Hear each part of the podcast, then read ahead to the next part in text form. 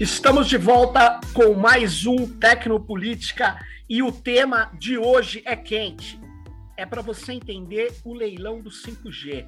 Quais as expectativas que nós devemos ter? Quais os cuidados? E o que os ativistas devem fazer em relação a essa tecnologia que, segundo a Anatel, já está em condição de ser implementada?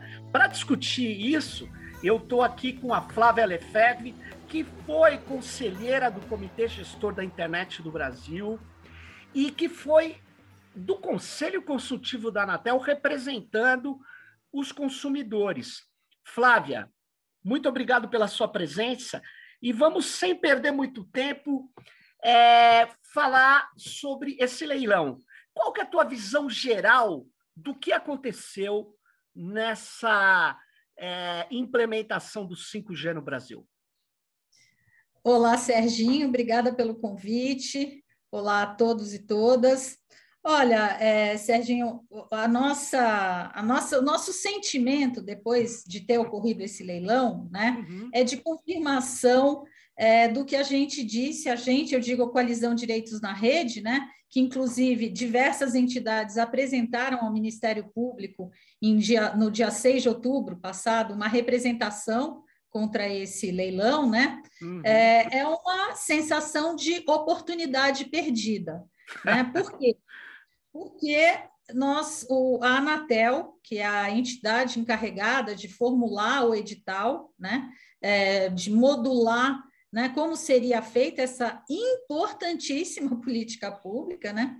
Ela colocou para licitação as quatro principais frequências brasileiras ao mesmo tempo. Isso nunca foi feito nem aqui, nem em lugar nenhum do mundo, né? Nós pusemos para licitar a frequência de 700 MHz, que é uma frequência boa para 4G, porque ela tem um raio de alcance grande, tem bastante capacidade também a do 3,5 GHz, que é uma frequência ideal para o 5G, a do 2,3 GHz e a da 26 GHz, que é uma frequência ainda pouco explorada e sobre a qual pouco se sabe ainda, não só aqui, mas no resto do mundo.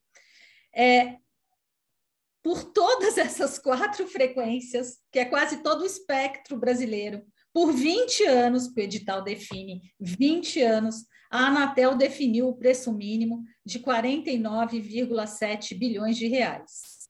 49,7 bilhões de reais.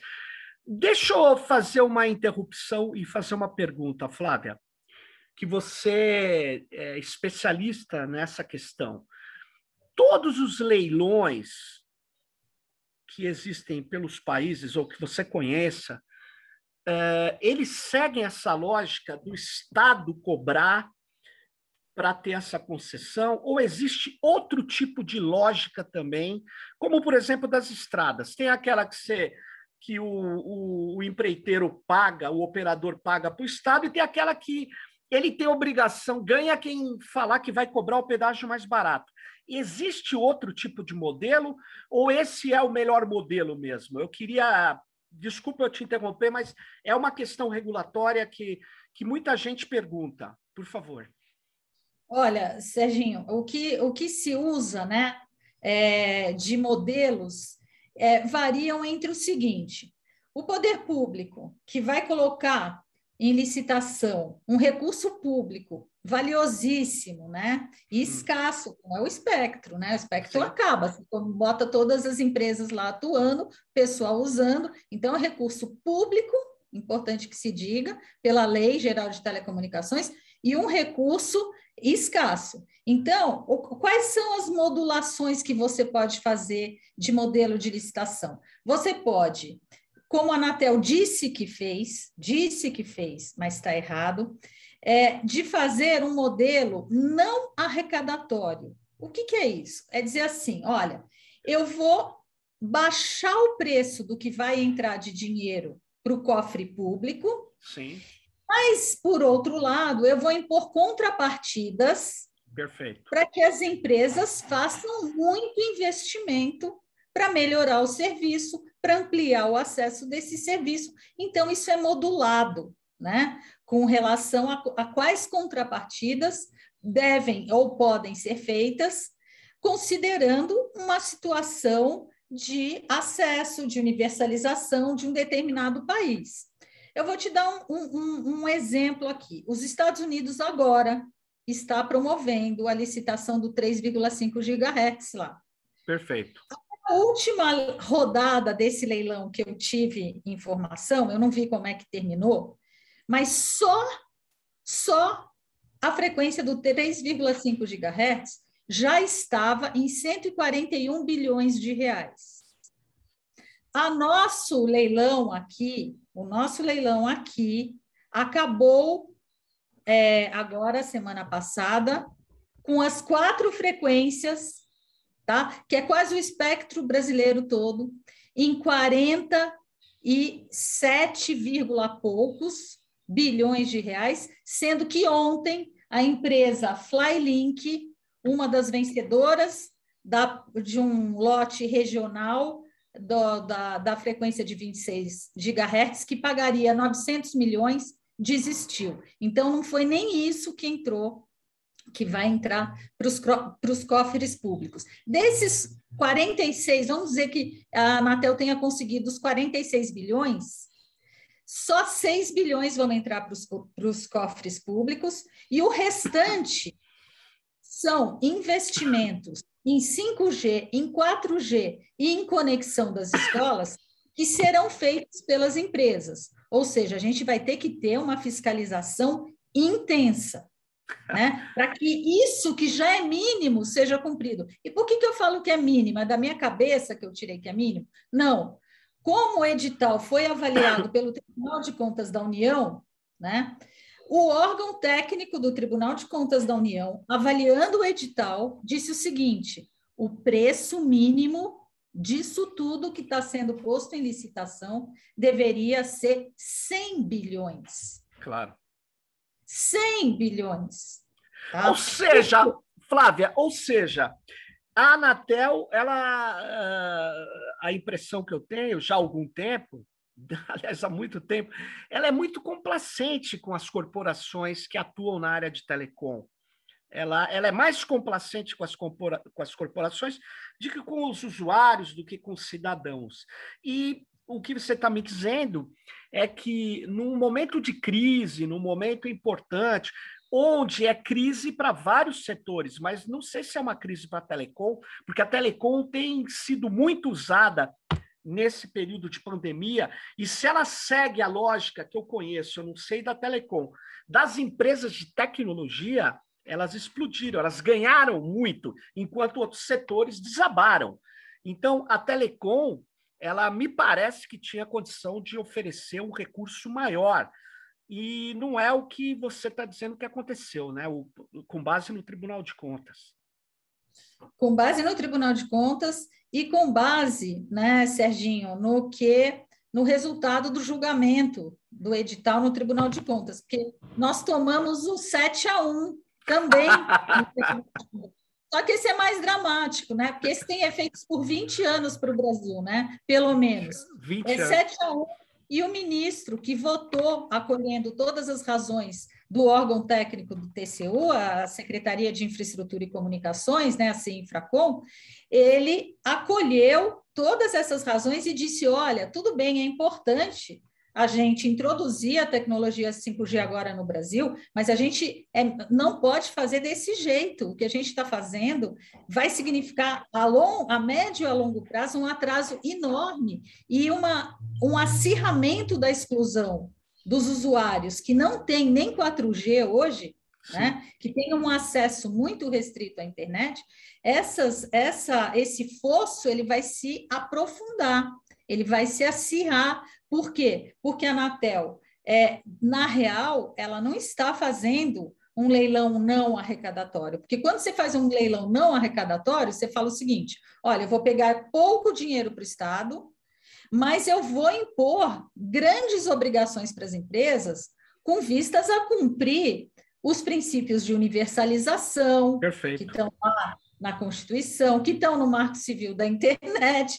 Então, a gente teria que ter obrigações muito mais é, é, é, ambiciosas, audaciosas e adequadas à situação de insuficiência de infraestrutura e de baixo acesso, como a gente tem aqui. A gente já conversou várias vezes, você sabe, os dados do CETIC são o seguinte: nas classes D e E, você tem 90% das pessoas, claro. dos internautas, acessando só pela rede móvel. Na classe C, 60%, isso são dados de 2020. E a gente sabe que mais de 70% da população brasileira estão nessas três faixas de renda e acessando com aqueles planos pré-pagos, com aquelas franquias baixinhas, né? E que depois a pessoa nem acessa a internet, ela só acessa o Facebook e o WhatsApp. E Flávio, eu vou te falar, em alguns lugares da periferia de São Paulo, e, e eu tenho ido muito para o sul de Minas, muito perto aqui da, da, da fronteira aqui com São José dos Campos, uma área industrial, uma área é, densamente é, populosa, e você, você não tem sinal de, de, de 4G, de internet, não tem sinal nenhum. E, e nós estamos falando no, no, no, no nesse contínuo é, muito próximo à, região metropolitana de São Paulo, que é a mais rica do país, a mais industrializada, sei lá. Mas o, o fato é que, mesmo dentro de São Paulo, você tem vazios, áreas de sombra, áreas sem sinal de 4G.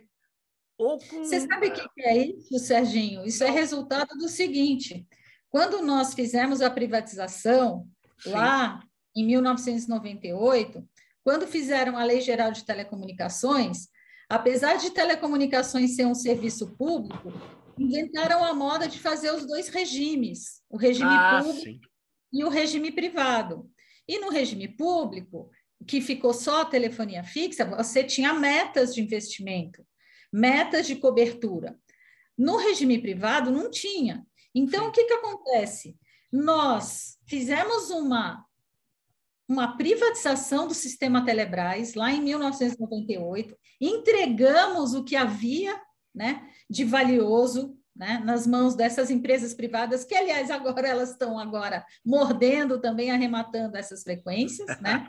E, passados 20 anos da privatização, nós não temos sinal de telefonia móvel em 31 mil quilômetros de estradas brasileiras. Estamos, então, tendo que, como contrapartida, né, é, entregar o espectro brasileiro para que as empresas assumam a obrigação de cobrir.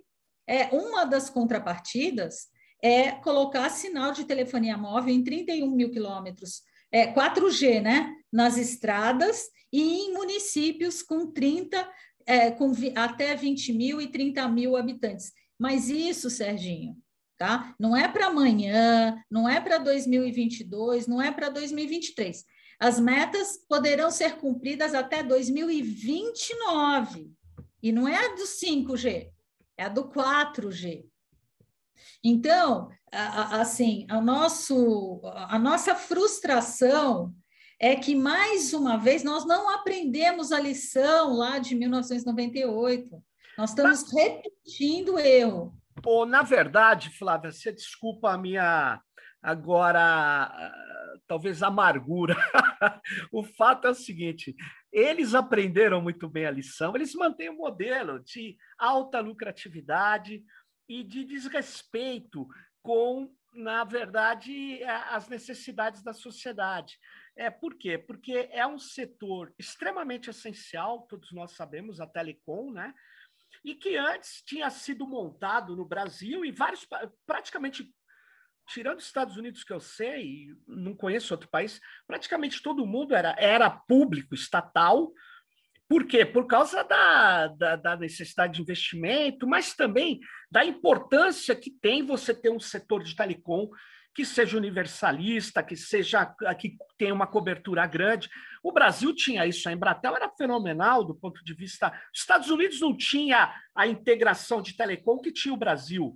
O problema é que é, eles viram um jeito de ganhar grana, né? Como você mostrou bem, né? Você cria dois regimes, você tem meta só no orelhão e não tem mais em nenhum lugar, e eles gostaram disso. A ponto. É, Flávia, só te falar, eu, eu, eu, acho que quando eu estava montando lá com o Haddad aquelas praças de Wi-Fi livre em São Paulo, você tem que chegar com uma fibra ótica até o lugar. Ou com rádio, mas era muito ruim. Então, eh, nós fizemos um teste. Sabe onde foi o nosso teste? Na Biblioteca Mário de Andrade. E eu falei, eu quero 100 megabits. Olha que piada. Não estou falando de 100 megabits aqui. Eles falaram, mas não tem. Mas como não tem? Estou no centro de São Paulo. Não tinha, porque só tinha par de cobre, não tinha fibra ótica. Quanto tempo eu estou falando? Mais de não sei quantos anos depois da privatização. Ou seja, não teve obrigação nenhuma, Flávia. É, concordando com o que você falou, é uma tragédia, né? E isso está se mantendo agora com uma tecnologia que vai requerer mais antenas. É isso? Sim, exato, porque é o seguinte: o quanto mais capacidade de banda uma, as antenas têm, é, menos raio de frequência elas têm, me, menos raio de alcance elas têm. Então, é, você precisa de mais antenas. E, consequentemente, certo. você precisa de mais investimento, você precisa de mais estações radiobase, você precisa de mais antenas, e essas estações radiobases e essas antenas, elas são ancoradas em fibra ótica, né? Então, onde que a gente tem, é, e não o ideal, né? Essa infraestrutura hoje. Nós temos na Avenida Paulista, no Itaim Bibi, Berrine. Né? na Berrine, mas quando você vai para a periferia de São Paulo, você tem padrões de qualidade de serviço muito abaixo do que determina a União Internacional de Telecomunicações. Para o IT, o ideal por antena de usuários por antena é 1,5 mil é, usuários por antena, considerando a mobilidade, obviamente. Aqui em São Paulo, a média, na capital de São Paulo, a média são 3,5 mil usuários por antena. Só que quando você vai para a periferia, para é, o bairro Marcilac, Jardim Tiradentes, Perus, etc., você chega a ter 18 mil usuários por antena. Então, o que, que a gente tem? A gente te, por isso a gente tem modelos de negócio né, sobre os quais a Anatel passa o pano, apesar de é, desrespeitarem a neutralidade da rede, desrespeitarem outros direitos que estão no Marco Civil da internet, porque existe um modelo de negócio baseado na exploração dessa escassez. E é isso que eles aprenderam, as empresas aprenderam e a Anatel corrobora. Nós estamos agora é, entregando essa quantidade né, de frequências de espectro brasileiro por 20 anos em troca daquilo que a gente já deveria ter. Vamos lembrar que a gente pagou FUST durante mais de 20 anos. A gente já pagou mais de 22 bilhões de FUST. Né? A gente poderia ter muito mais do que a gente tem.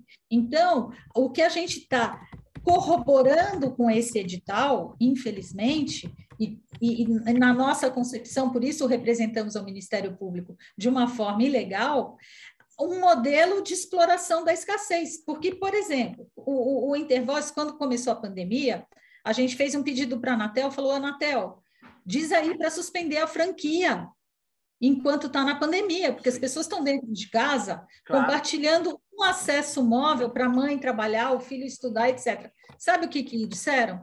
Não hum. tem como, porque a infraestrutura não dá conta.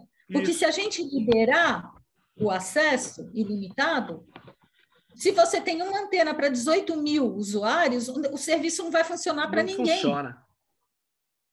E aí vem a mágica, a palavra mágica. É. é. Mas é óbvio, é probabilístico. Mas então, o cálculo de probabilidade deles é para não usar. Você deve se lembrar que um dos presidentes da Oi, se eu não me engano, Flávia, dizia: Mas todo mundo quer usar a internet no mesmo horário, tem que usar à noite.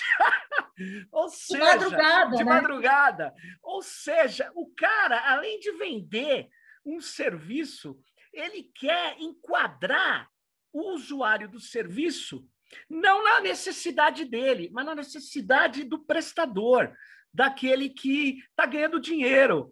Quer dizer, mas, é mas, louco. Mas é, a, a, questão é a seguinte: que a empresa né, tem essa lógica, Tudo bem, né? É, é reprovável, mas a gente entende, a gente vive no capitalismo, é, num, num, num, numa predominância do neoliberalismo, do ultra-neoliberalismo. Agora, o lamentável é que você tenha o órgão regulador é, trabalhando em favor dessas empresas esquecendo minimamente o, o, as obrigações que ela tem de garantir universalização do serviço. Eh, você veja bem o que, que o órgão lá técnico do TCU apontou.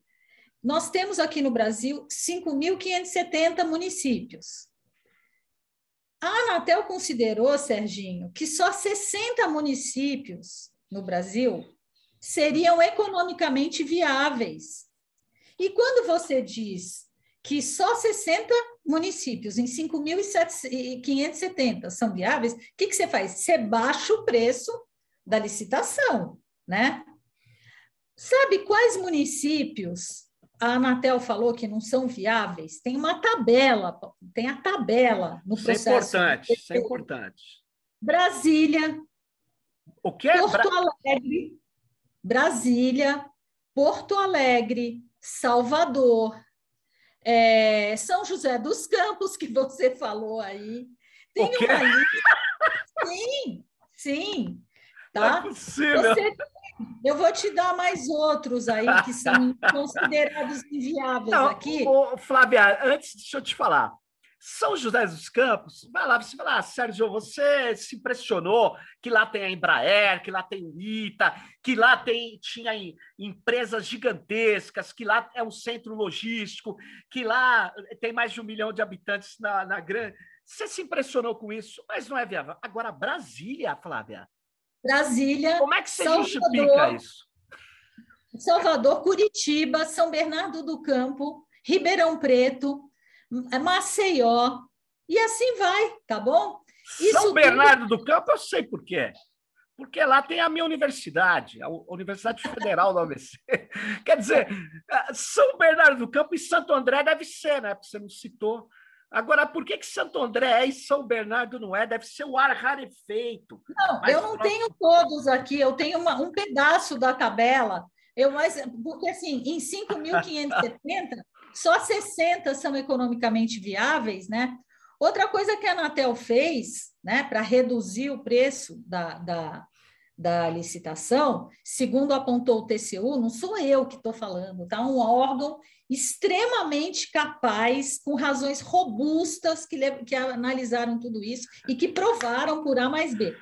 Ela superestimou a quantidade de antenas que deveriam ser é, instaladas em muitos desses municípios. E aí, é, o pessoal do TCU, porque a Anatel ficou desqualificando muito né, o trabalho do TCU, para des desqualificar de vez os argumentos da Anatel, pegou um exemplo, pegou Salvador. Uhum. Falou assim: vou pegar Salvador aqui. Como é que a Anatel fez o cálculo? Você acha que ela considerou só a parte terrestre de Salvador para colocar antena? Não, ela considerou o mar também, a ponto do ministro Haroldo Cedras, que foi um do 7 a 1 que nós tomamos no TCU, dizer o seguinte: olha, nós, eh, nós somos o único país do mundo que vamos ter antena para os peixes falarem no celular, entendeu? Peraí, ele, peraí, deixa eu ver se eu entendi. Porque Salvador é aquela Bahia, assim, né? Eles fecharam aquela coisa e aí dá inviabilidade. E aí, Exato. aí, Flávia, eu entendo. Não, não é inviabilidade. Eles não. calcularam que ali naquela área também tem que pôr antena. Não, é sobre o mar. é importante, porque tem os velejadores, tem o pessoal que anda de barco, o pessoal que precisa se divertir, porque não vai poder usar o celular lá no meio do no alto mar, que isso. Ou seja, é, é um absurdo, né? É um absurdo. Agora, mesmo assim, Flávia, eu não entendo Brasília. Eu não entendo o cálculo de Brasília, sinceramente, não entendo. Porque Brasília. É porque tem maior renda no Brasil, né? É a maior renda, é o maior IDH, é onde estão as estruturas de governo federal, onde tem muita antena, não só antena de 4G e tal, mas tem muita é infraestrutura. Tem, e tem fibra ótica. Eu não estou entendendo. Sinceramente, eu não entendo mesmo. Acho que é preciso olhar bem esse cálculo. É, e agora, o, o fato é o seguinte, Flávia. Tá legal. Nós precisamos de mais antenas de 5G em geral. Em geral, não, muito mais que 4G, porque tudo bem, você vai ter uma velocidade 10 vezes superior ou muitas vezes superior, vai. Mas você precisa de muita antena e muita estação radiobase. Você precisa de fibras óticas, não é todo lugar que chega, porque você não, não consegue passar por rádio o que você precisa para distribuir em 5G. Então, você vai precisar de fibra ótica. Ou seja, você vai ter uma, um investimento grande na infraestrutura de telecom. E se a gente for ver, isso não foi feito em relação à fibra ótica da internet no passado. Então, corremos o risco, a depender de como foi organizado o leilão, as suas cláusulas, da gente ter um mico, ter um cara que vai ficar 20 anos ganhando dinheiro nas áreas ricas do Itaim, como você disse, e deixando o Brasil apagado ou com baixa velocidade. É isso que está acontecendo.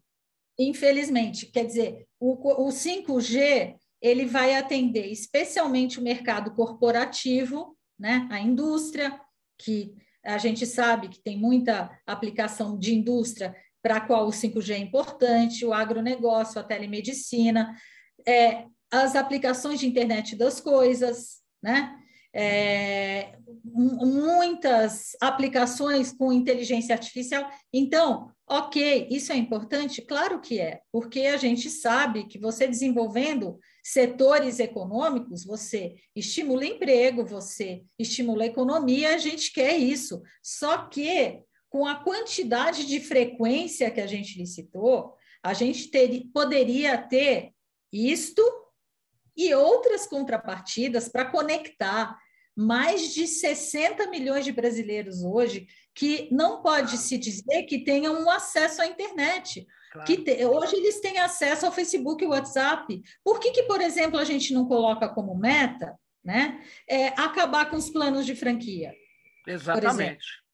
Exatamente. Essa é uma meta que eu, se eu, se eu fosse reguladora da Anatel, se eu fosse superintendente da Anatel, eu ia dizer assim: olha, vocês têm um ano para fazer investimento na periferia, tá? De São Paulo, das, das, pelo menos das principais capitais, porque a gente sabe que mais de 80% da população do Brasil está concentrada nas grandes capitais, mas que a periferia não tem acesso decente à internet, não se pode nem dizer que seja acesso à internet. Vocês têm um ano, dois anos, sei lá, define uma meta, uma meta de acesso, e não um, metas que, que, que é, são planos de sinalização e que vão depender que outras empresas se interessem para prestar serviço em localidades e regiões brasileiras que, infelizmente, não têm cidadãos com renda para atrair esses investimentos. Então, o Estado tem que estimular e fazer chegar justamente para desenvolver.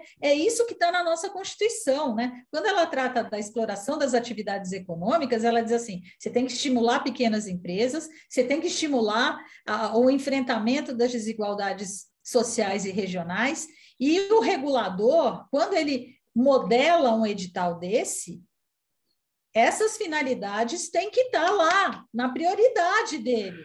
É, é, mas eu tive conversando recentemente com o Márcio Postman e ele me falou uma frase que eu acho, infelizmente, bastante é, realista. Ele falou assim: a classe dominante brasileira e seus é, representantes, muitos deles na tecnocracia do Estado, elas é, desistiram do país.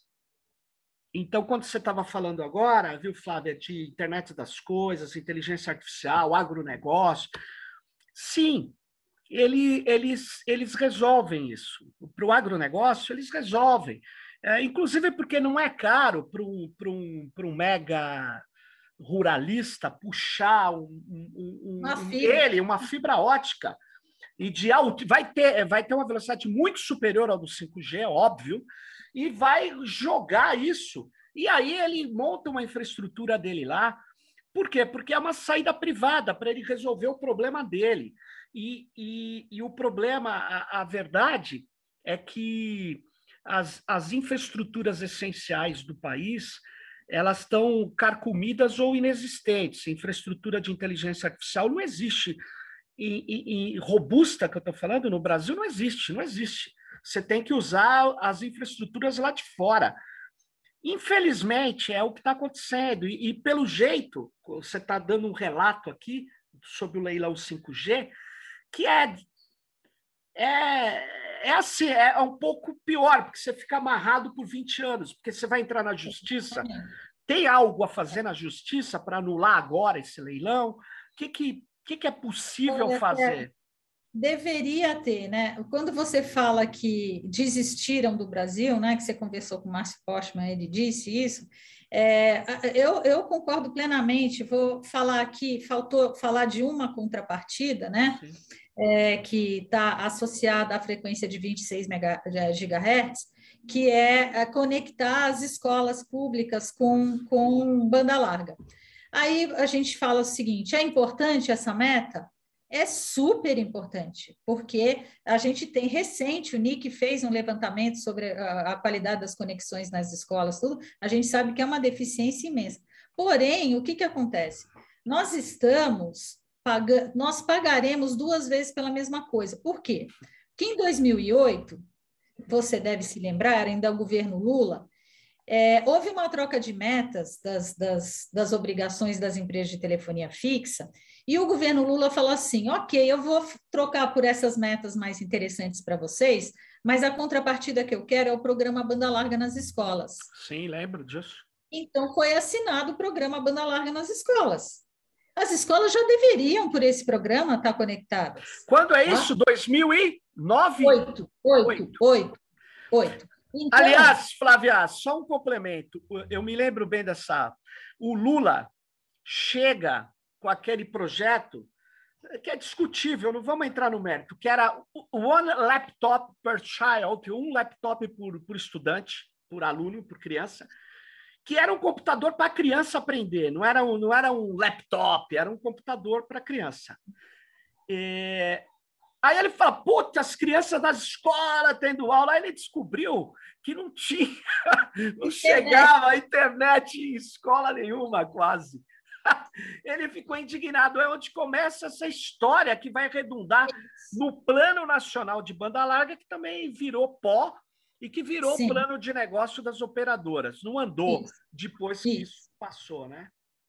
E aí, nós da, do Intervozes, né, que tínhamos uma cadeira né, até agora no comitê, no comitê de Usuários da Anatel, é, fizemos lá uma pergunta para a Anatel: escuta, a gente quer ver a fiscalização do cumprimento do banda larga nas escolas. A Anatel falou assim: olha, não é aqui, bateu na porta errada, é lá no MEC. Aí fomos ao MEC. Oh, por favor, dá para informar aí como é que está a fiscalização das metas da banda larga? Não, não é aqui, é no Ministério das Comunicações. Fomos lá bater no Ministério. Cadê? Não tem. Então, é, o que, que acontece? Nós vamos pagar duas vezes, Sérgio, pela mesma coisa. E pior, no edital, tá? Não estão definidas as metas de conexão das escolas. Tá? Não estão. Não estão. Elas serão, serão definidos programas de conexão por uma entidade que será criada e da qual farão parte as empresas, ou seja, e o MEC, o MEC que hoje a gente tem a notícia que o pessoal envolvido lá com o Enem, está se demitindo em massa. Foram mais de 25 funcionários embora por conta do que está acontecendo lá. Então, é, eu pergunto para você, é, você acredita né, que vão fiscalizar as contrapartidas que nós vamos. Não tem a previsão de ter a participação da sociedade civil nessa entidade que ah, vai. Não, imagina. É, sabe? Então, assim, é, é, é, é lamentável a oportunidade nós... que nós estamos perdendo. É, é, deixa eu te falar uma coisa, Flávia, que é, é importante relatar isso. É, você vê como que essas grandes corporações, que as pessoas dizem que elas são neutras ou são é, claro, elas querem o lucro, mas espera aí, tem limite, né? Tem limite. E, e... Deveria ter, pelo menos. É, no Brasil, eu e, e um, um, uma pessoa, não posso citar o nome que ele não me autorizou, fizemos lá o plano da, da, da das praças digitais de São Paulo, estamos lá, o Ministério Público chega para a gente, de São Paulo, veio assim, eu fiquei até intimidado, falou assim, vocês querem gastar, não vou me lembrar os valores, 20 milhões para fazer 120 praças? E a Vivo ou Telefônica, na época, quer colocar duas mil ou três mil antenas por 40 milhões. Isso é um absurdo, é corrupção. Eu falei, é, e é mesmo.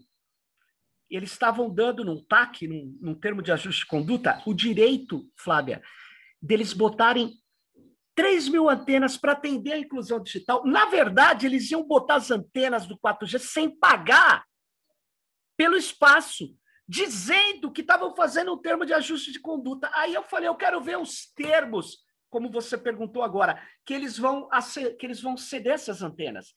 Aí quando projetou os termos na parede, eu falei, eu quero saber quem autorizou isso, porque isso é corrupção. Flávia não tinha nenhum compromisso de, de, de velocidade, nenhum compromisso de tráfego de pacote eles, inclusive, escreviam, eles só dariam algo gratuito se não tivesse usando para o interesse da empresa. Quer dizer, era o, não tinha meta nenhuma, não tinha velocidade garantida, não tinha quantidade de bits por segundo, não tinha nada. Mas a prefeitura falou que daria 3 mil pontos, que é ponto que eles têm que pagar.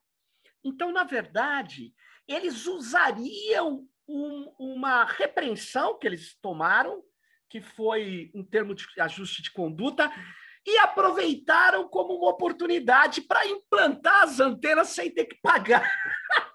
e aí os caras do Ministério Público falaram: é, eu não sei quem fez esse acordo. Eu falei, então, era bom saber, porque eu acho que isso é muito feio, né?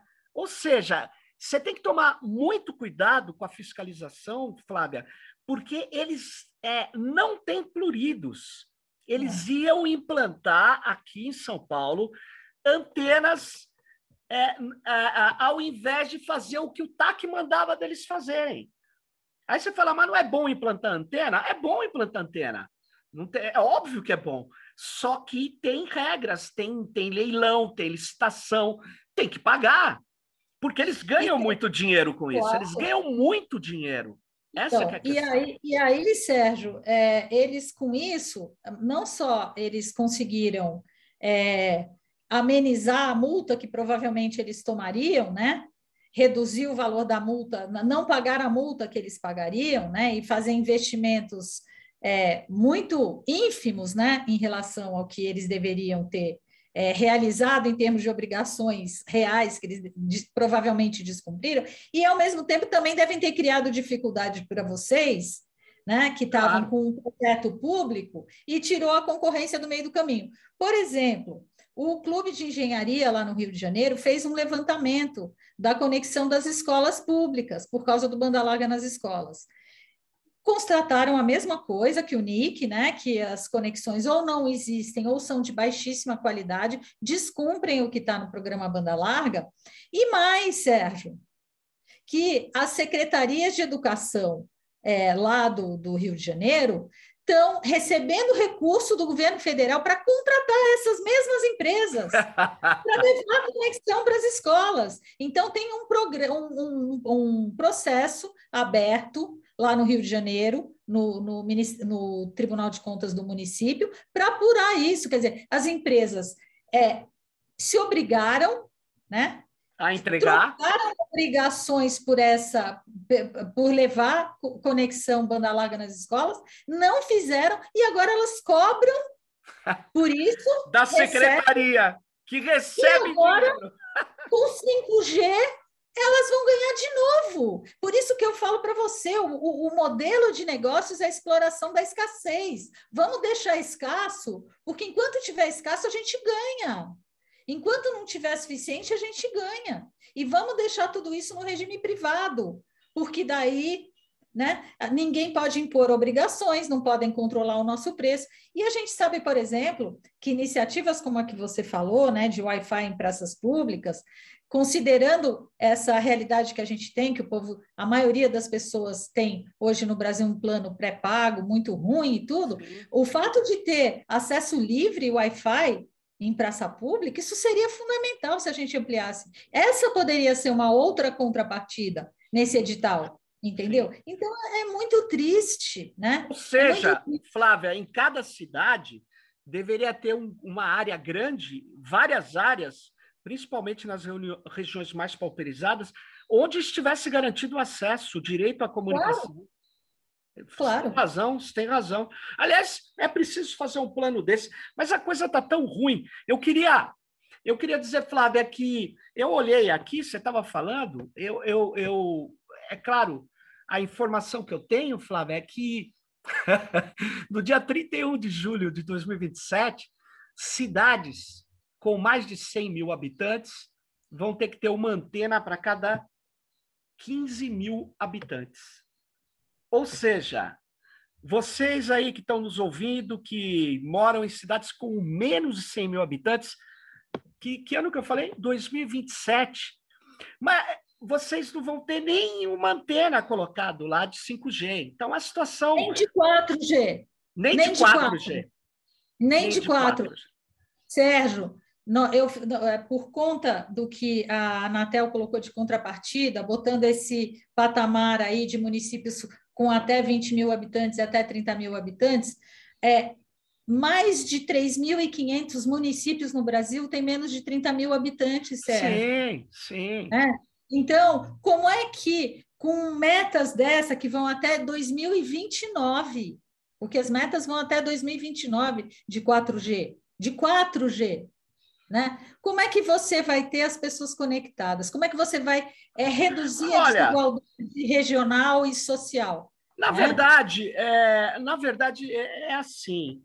É, nós estamos trabalhando para essas grandes corporações. Exato. O Estado está trabalhando. O Estado não falou assim, Flávia, eu preciso, em dois anos, ter uma infraestrutura capaz de viabilizar uma série de experimentos e ações importantes para o desenvolvimento do país. Não. Eles nem ligam com o desenvolvimento. Eles veem o problema das operadoras e não veem. Isso não está ligado com inteligência artificial, não está ligado com internet das coisas. Porque o plano de internet das coisas, desculpa, cadê? Ah, as metas estão lá. Aquilo não é meta. Então, e o plano de inteligência artificial nem meta tem. Então, Isso. nós estamos falando de uma infraestrutura vital para o digital e para o dataficado que está desconectada. Flávia, a Anatel faz isso desconectado de um plano. Agora, quem faria esse plano? Ora, um, uma reunião de, no mínimo, ministérios com a sociedade, com as universidades, com as empresas. Foi feito isso? Não. Não, Não é feito isso não tem planejamento. O Bolsonaro liquidou o planejamento, liquidou o planejamento no Brasil e é, planejar para quê? O, o, projeto dele é destruir é um território de passagem, é um território de consumidores, é um, um entreposto de troca de gado e soja. É lamentável. Mas aí eu queria perguntar uma coisa, Flávia. Antes desse leilão, ficou um debate que é um debate na Europa, um debate nos Estados Unidos, é a geopolítica tecnológica que hoje é decisiva do ponto de vista econômico e militar. Pois bem, o debate sobre o 5G e as tecnologias chinesas da Huawei e uh, das norte-americanas, das europeias, a Inglaterra proibiu a infraestrutura chinesa. Quer dizer, isso aparece nesse leilão aqui? Existe veto? Existe elementos que garantem ou impedem a compra de tecnologias de determinados países, como a China? É, uma das contrapartidas, né, uma das, das obrigações das empresas é construir uma rede privativa é, para o governo federal.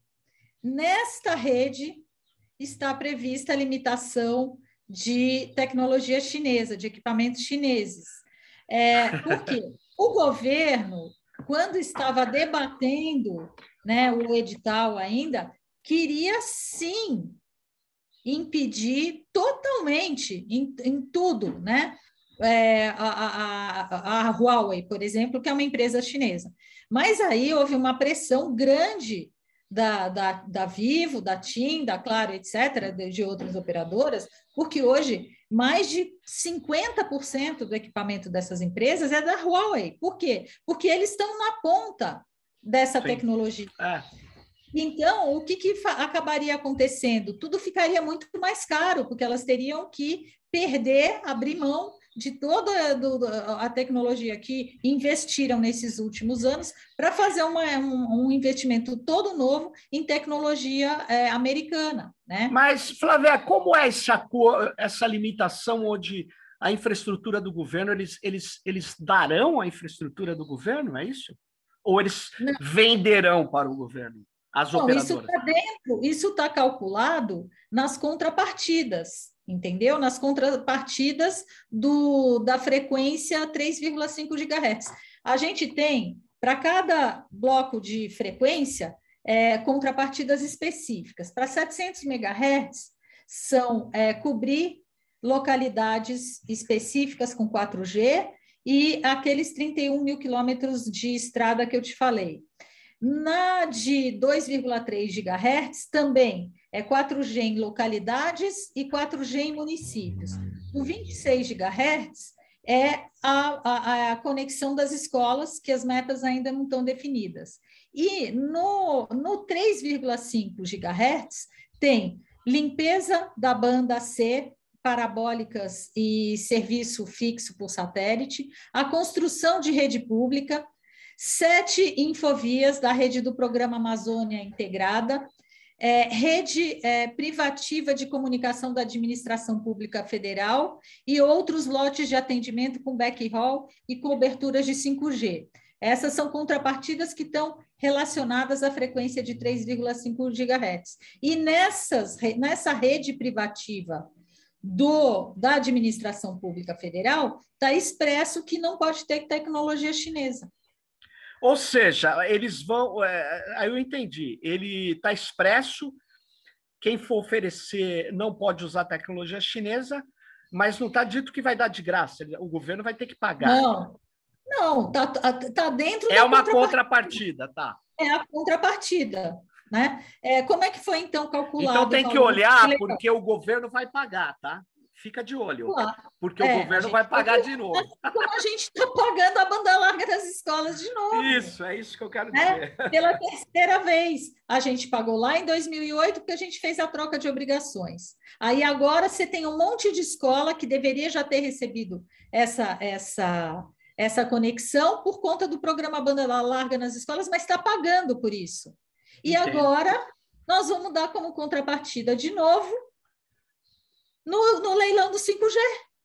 É, é, é, é, é, surreal. Agora, em relação ao governo, o governo Bolsonaro pretende só entregar dados e, e que possivelmente existam em aparelhos de origem norte-americana para norte-americanos. Eles, eles, eles não querem correr o risco de ter dados, que é o argumento que se usou na Inglaterra, entregues para é, o governo chinês. É curioso isso, né? Porque como eles, se, eles não. Eles... Os americanos não tivesse tudo backdoor por, por by design, por obrigação Pior. do Estado para recolher dados, né? Flávia, é, eles têm uma legislação que diz isso. O CALEA. Exato. Eles têm uma é. legislação que diz que eles pegam. É, by design, né? Está na lei, by ali design. você tem que fazer. O tem equipamento fazer. obrigatoriamente tem que ter backdoor. É isso aí. É, se eles conseguem usar ou não, é outra conversa, mas que está é. na lei.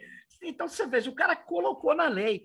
E, e esses generais brasileiros, esses caras que ficam batendo no peito, na verdade, eles é, são unidades é, que deveriam ser pagas pelo governo americano, porque eles fazem de tudo para beneficiar os Estados Unidos e muito pouco para beneficiar o Brasil. Então, é. Fica parecendo Olha, até uma piada, mas é a, é a é. realidade. Ô, Sérgio, tem um outro ponto que é, eu até depois vou passar para você, né, a decisão do, do o relatório da CEINFRACOM do TCU, Sim. porque eles apontam, eu não sei avaliar isso, é uma questão muito técnica, mas você certamente terá muito mais condição para avaliar isso, que é, eles apontaram risco de é, insegurança cibernética com relação aos modelos é, que ficaram estabelecidos no, no edital. Eu não sei avaliar isso, mas foi apontado, foi apontado pela CENFRACOM e no voto do ministro Haroldo Cedras, que foi o voto vencido, também isso ficou muito claro. Né? Riscos de segurança cibernética pelas opções é, tecnológicas que o edital é, definiu. É, ô, ô Flávia, é, isso para um provavelmente um técnico ou um conjunto de técnicos de segurança para ter escrito isso, é provável que, que tenha assim, eu não li, né, mas eu eh, tenha pertinência, porque o pessoal de segurança, é, principalmente desses órgãos, eles são é, bastante é, descritivos. Eles sabem que se escrever uma coisa muito absurda, eles, eles perdem, na verdade, fundamentação ali, prestígio, credibilidade. credibilidade. Então, é, é, precisa ler o que, que é, né? mas é, é, é provável. É provável, porque é o que dizem, né? Na, existem determinadas corporações que elas, é, elas gostam de correr risco. E como é, o que, que eu quero dizer com isso? Elas trabalham no limiar do risco. Né? E, e, e, e, muitas vezes é por isso que acontecem grandes acidentes.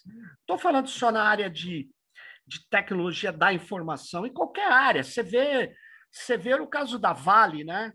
Eles atuaram, eles sabem que tem um risco de explodir barragens, mas eles atuam na conta. Olha, se morrer tantas pessoas, quanto eu vou indenizar? é, é um, uma coisa é, desprovida de humanidade, né? É assim. O é capitalismo é... selvagem, né?